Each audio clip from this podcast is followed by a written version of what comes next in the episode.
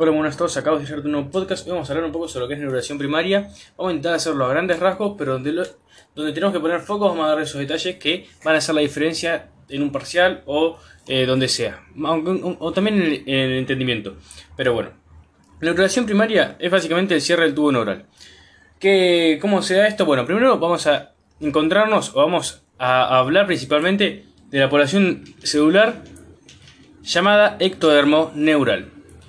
Pero ahora, ¿cómo diferenciamos ectodermo de los otros tipos? O sea, tenemos tres tipos de ectodermos. ¿Cómo diferenciamos el neural del epidérmico o general eh, y del, eh, de las crestas neurales? Es muy sencillo, por las concentraciones de MP. Eh, pero antes de eso, vamos a ir incluso a, a la gastrulación. ¿Cómo se determina el ectodermo y se diferencia de, por ejemplo, lo que es el mesodermo o el endodermo? Estas tres capas germinales. Bueno, muy fácil. El endodermo es la primera a pasar a través de la línea primitiva, eh, migrando y ubicándose ventralmente. El mesodermo es la segunda de, en pasar por esta línea primitiva, ubicándose, como bien dice el nombre, meso en el medio entre el endodermo y el ectodermo. Y el ectodermo no migra a través de la línea primitiva, sino que se queda dorsalmente. Por eso decimos que eh, el mesodermo queda entre medio del ectodermo dorsal y el endodermo ventral que migró primero a través de la línea primitiva. Bien, entonces ya tenemos el, endodermo, el ectodermo, que es entonces nuestra capa más dorsal que no migra a través de línea primitiva. Y o el nodo. Eh, ¿Cómo determinamos dentro de este ectodermo estas tres diferentes poblaciones? Es decir, el ectodermo epidérmico, las crestas neurales y el ectodermo neural. Bueno, hemos mencionado las que son las concentraciones BMP. ¿Cómo es esto de las concentraciones BMP? Me determinan los diferentes tipos de ectodermos. Bueno, eh, va a ser de la siguiente manera. Bien hacia lateral, vamos a tener lo que es eh, altas concentraciones de BMP. Y bien hacia medial, bajas concentraciones de BMP. En el medio vamos a tener concentraciones intermedias de BMP.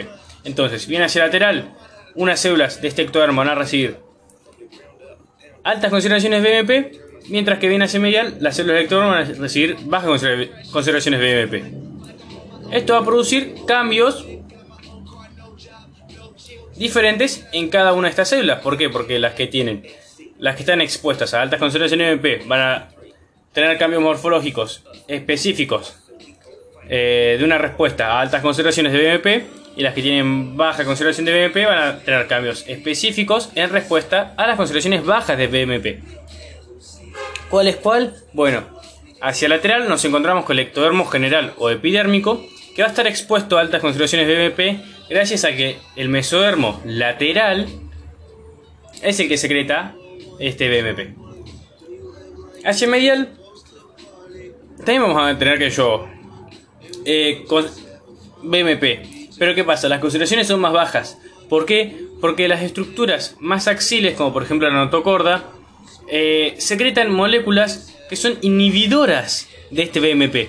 Entonces hacen que estas concentraciones bajen. Al tener menos concentraciones de las células del ectodermo que se encuentran hacia medial van a, van a dar una respuesta diferente a las que se encuentran hacia lateral que recibían altas concentraciones de. Y estas, más mediales, que dan esta respuesta diferente a las laterales, es el ectodermo neural. Y en el medio de estas dos nos encontramos con concentraciones intermedias que van a determinar a formar el ectodermo de las crestas neurales. Bien, eso como punto de partida. Ahora, ya establecido lo que es el ectodermo neural, que es el que está expuesto a bajas concentraciones BMP debido a las secreciones de, por ejemplo, notocorda que inhiben este BMP, eh, nada, tenemos el ectodermo neural entonces. Este ectodermo neural va a sufrir entonces el proceso de neuralización primaria, que es formación de eh, una capa plana de células, como este ectodermo neural, que era simplemente una capa de ectodermo, pero que está expuesta a, diferente, a mm, baja concentración de MP. Bueno, es esa, es esa poronga, bueno, es esa mierda nada más. ¿Qué pasa? Ahora esta mierda va a dar una va a dar diferentes procesos que va a hacer que se forme un tubo de esta capita de células planas. Bueno, lo que va a pasar es que se va a formar un tubo. Eso lo llamamos neurulación primaria. ¿Cómo mierda se forma el tubo? Es lo que nos interesa. Primero, eh, va a haber un engrosamiento de este ectodermo neural. Las células van a proliferar y van a estar más engrosadas que los otros tipos de, ectodermos, es decir, va a estar más engrosado que las crestas neurales y va a estar más engrosado que el ectodermo epidérmico o general. De esta forma lo diferenciamos. Bueno, God, ¿qué pasa después? Va a seguir aumentando la proliferación, se va a seguir engrosando. Se van a formar pliegues neurales. Pero ¿qué pasa? No se engrosa en todo este ectodermo neural de la misma forma, sino que se engrosa más que nada hacia los laterales porque en la línea media en la placa de piso se le llama, pero que es la línea media de este ectodermo neural, justo en el centro, en la línea bien media, no, no, mm, no crece hacia dorsal, igual que hacia más hacia los laterales de este ectodermo neural. Entonces, tenemos ectodermo neural que empieza a crecer formando los pliegues neurales. Pero en la línea media no lo hace.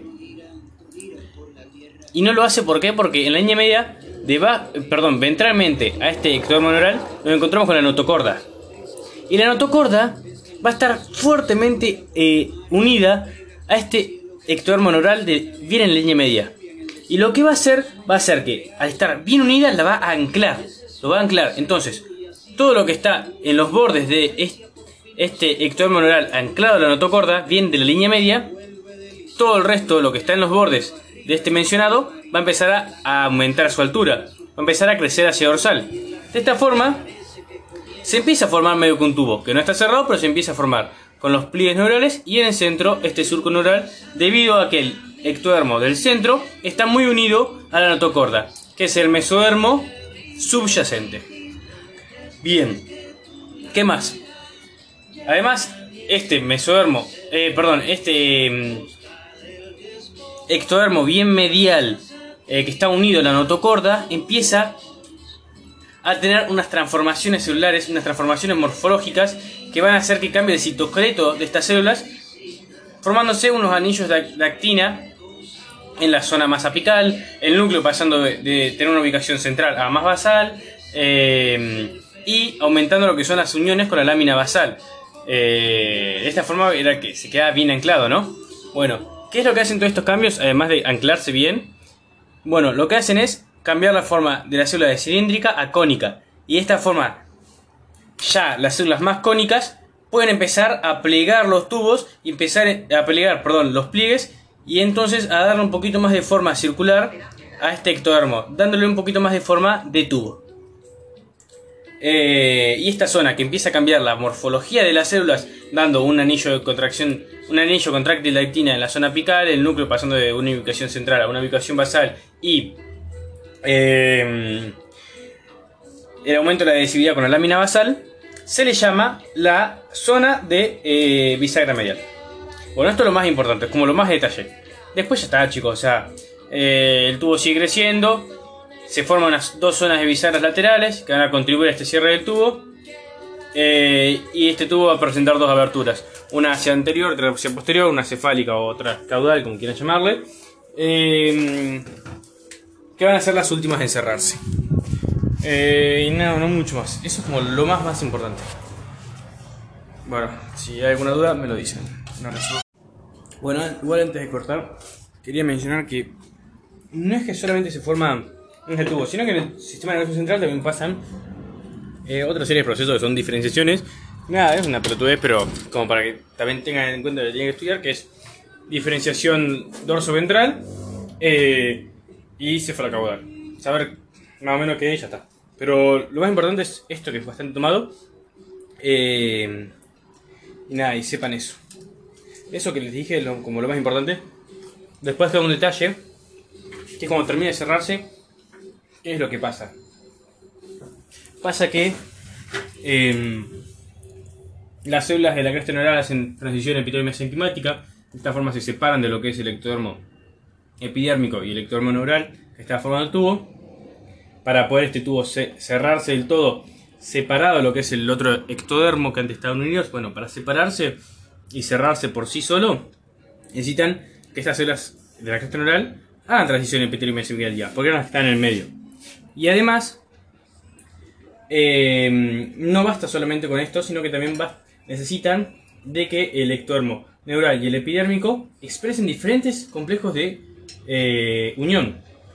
Entonces, el ectodermo epidérmico va a expresar las E-caderinas por ectodermo epidérmico va a expresar caderinas, que son moléculas de unión célula-célula, pero las, las de tipo E, y el ectodermo neural va a expresar las caderinas de tipo N. Entonces, el ectodermo neural se va a unir, perdón, el ectodermo epidérmico se va a unir con los ectodermos que tengan las caderinas de tipo E, o sea, con los otros ectodermos epidérmicos, y el ectodermo neural se va a unir con el ectodermo que tenga eh, eh, sus células con las cadeninas N, es decir, con los otros ectodermos neurales. De esta forma se disgregan estos se separan y se puede formar el tubo únicamente por ectodermo neural.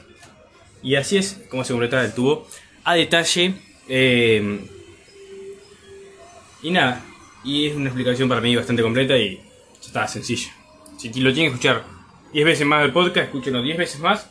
Y si no me preguntan por eh, mi Instagram, médico polarino.